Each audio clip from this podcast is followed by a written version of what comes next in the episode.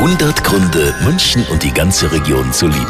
Ja, und auch wenn das Wetter was anderes sagt, es ist wieder Eishockeysaison. Ja, da feiern die EHC-Fans wieder Party auf der Tribüne, während sich die Spieler einen abschuften auf dem Eis. Einer davon ist Konrad Abelshauser und er hat uns verraten, was er an München liebt. Die Grübigkeit.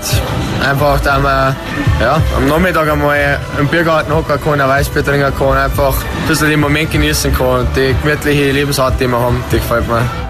Morgen steht der EHC übrigens das nächste Mal auf dem Eis. In der Münchner Eishalle geht's gegen die Krefelder Pinguine. 100 Gründe, München und die ganze Region zu lieben. Eine Liebeserklärung an die schönste Stadt und die schönste Region der Welt.